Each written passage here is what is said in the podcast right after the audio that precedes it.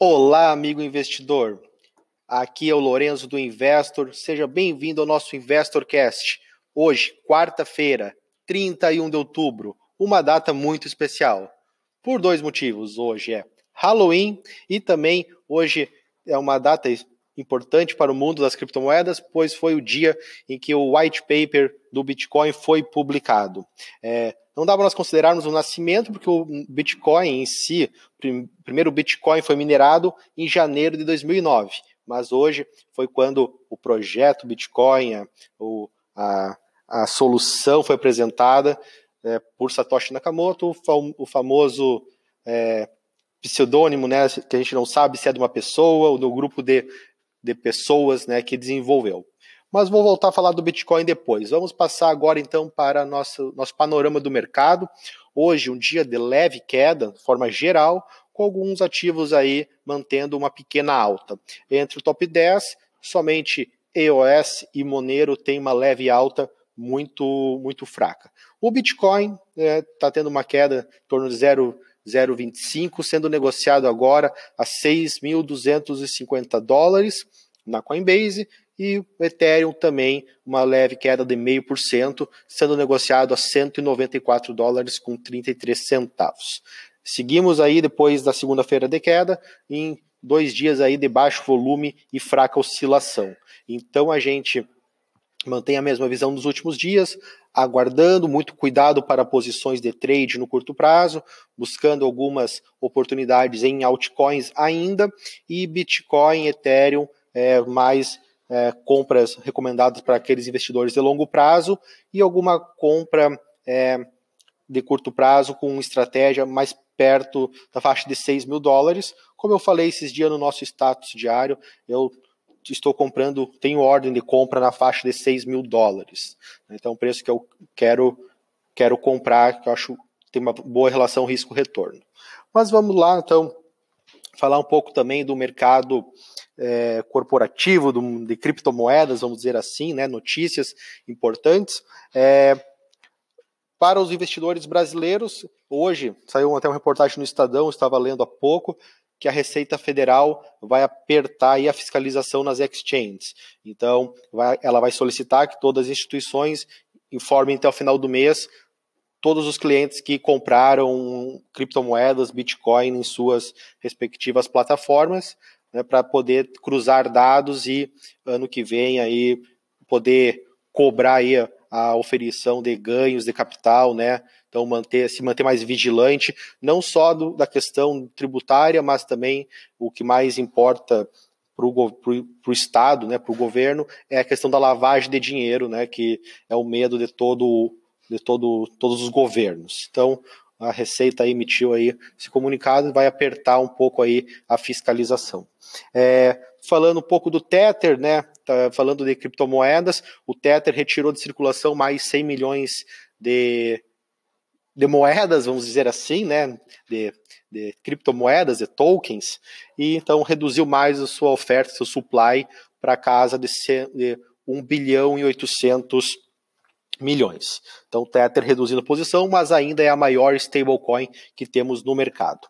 É, outra notícia também é, para aqueles investidores que acompanham muito a Nano, né, que é um projeto aí, uma criptomoeda que tem um público muito cativo, é a, a Huobi, né, uma exchange é, asiática que está presente no Brasil, anunciou que está liberando a negociação de Nano no par Ethereum, Bitcoin é, para os seus clientes. Então, aqueles clientes, aquelas pessoas que estão utilizando o Huobi, Huobi podem comprar Nano agora utilizando a, a exchange. É, falando um pouco de exchanges ainda, né? Por exemplo, agora o Goldman Sachs abriu uma lista, começou a formar uma lista de interessados de, entre os seus clientes que, que querem comprar criptomoedas, Bitcoin, por exemplo. Então, Goldman Sachs, aí o maior banco de investimentos do mundo, o considerado mais agressivo, também entrando no mundo das criptomoedas, aí já ofertando para seus clientes, que são grandes investidores é, de, no, do mercado financeiro. Então, Goldman Sachs, e já faço o gancho, puxando aqui para o Brasil, é, a XDEX, né, a Exchange, a corretora da, do grupo XP, também já começou a liberar os, os cadastros, né, para aquelas pessoas interessadas em se posicionar em Bitcoin utilizando a sua plataforma. Aí a gente vai entrar na questão muito delicada que a comunidade vem discutindo, que é o fato da XDEX ela não liberar o saque das, dos seus bitcoins, né? então ela manter a custódia sob seu controle e somente expor o cliente à variação é, do, do criptoativo. Esse, esse é um assunto que tem levantado muitas discussões, como eu já falei, é, pessoas é, mais vamos dizer, raiz do mundo da criptomoeda, é, a gente que está há muito tempo vê, vê às vezes com maus olhos né, o fato disso ir contra a visão até do, do peer-to-peer -peer direto, que foi a essência da, da criação do Bitcoin, mas, por outro lado, a gente tem a demanda né, das pessoas que querem se posicionar nesse criptoativo. E eu acredito né, que nesse quando nós falamos disso, nós estamos falando de liberdade, liberdade de escolha. Então, tem aquelas pessoas que realmente querem né, ter o Bitcoin em suas wallets, ter controle total, elas continuam tendo essa possibilidade. Mas temos uma legião de pessoas e investidores que querem realmente se expor à variação do, do Bitcoin. Então, eu acredito que isso, ele, temos um mercado, uma iniciativa que também tende a ajudar a popularização, a pessoas que até hoje não investiram comecem a investir, né, se expor ao criptoativo, e isso vai ajudar a trazer mais demanda para, para as criptomoedas, para o Bitcoin, e eu vejo isso com bons olhos. Né. Claro, eu tenho preferência de ter as minhas, ter os meus Bitcoins né, na, na minha wallet, mas conheço pessoas, tenho clientes do mundo de investimentos tradicionais que demandam muito isso e querem ter exposição ao ativo. Assim como quando querem se expor a dólar, não compram dólar pro propriamente dito, nem o ouro propriamente dito. Se utilizam fundos de investimento para se expor e assim conseguir também proteger ou otimizar a rentabilidade do seu patrimônio. Então, que isso acho que é mais importante ainda. Assim como as pessoas querem investir em Bitcoin para ter um, um, ganho de capital mais relevante. Então, acredito, então vejo com bons olhos isso, assim como ETFs que vão existir, fundos de investimentos tradicionais de criptomoedas. Então, essa aí é a nossa visão. Vou hoje ser um pouco mais longo, acredito que o podcast vai chegar a 10 minutos, mas vou falar então resumidamente aí um pouco da história do Bitcoin, né? Para uma, uma, ordem cronológica que eu acho que é interessante para nós lembrarmos, né? O Bitcoin, então, white paper nasceu em 2008, 31 de outubro. Início de janeiro tivemos a o primeiro a mineração né, do bloco Gênesis do Bitcoin, depois disso, aí, 2010, uh, tivemos a primeira transação envolvendo o Bitcoin, que foi a compra da pizza, famosa pizza pelo, pelo desenvolvedor, o Laszlo, que comprou a pizza pagando 10 mil Bitcoins. Depois disso, até 2013, é, o mercado de criptomoedas de Bitcoin era algo ainda muito restrito a as pessoas da área da criptografia, realmente aquelas pessoas mais hackers, vamos dizer assim.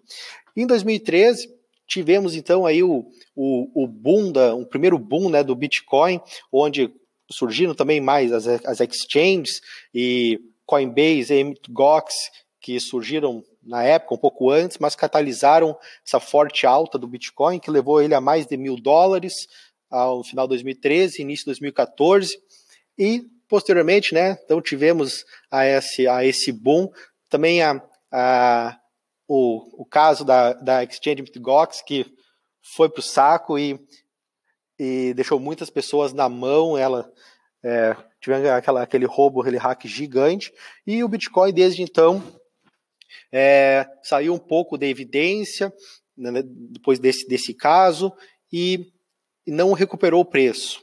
Isso em 2014. Daí, no final de 2016, início de 2017, voltou aí a superar os mil dólares. E 2017, então, grande parte das pessoas que estão nos ouvindo hoje foi quando todo mundo começou a, a ver o Bitcoin como investimento e ele saiu de mil dólares para 20 mil dólares no final do ano.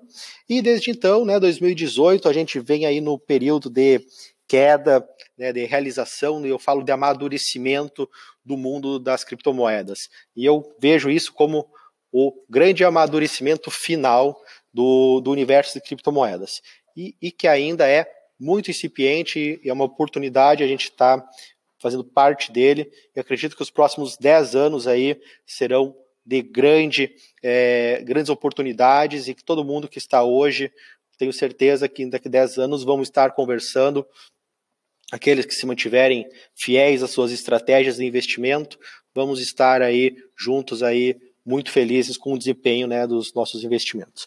Meus amigos, era isso. Hoje foi mais longo, mas acredito que o dia, o final do mês também, a gente pode é, se passar um pouquinho e vamos seguir conversando. Qualquer dúvida, fiquem à vontade. Forte abraço a todos.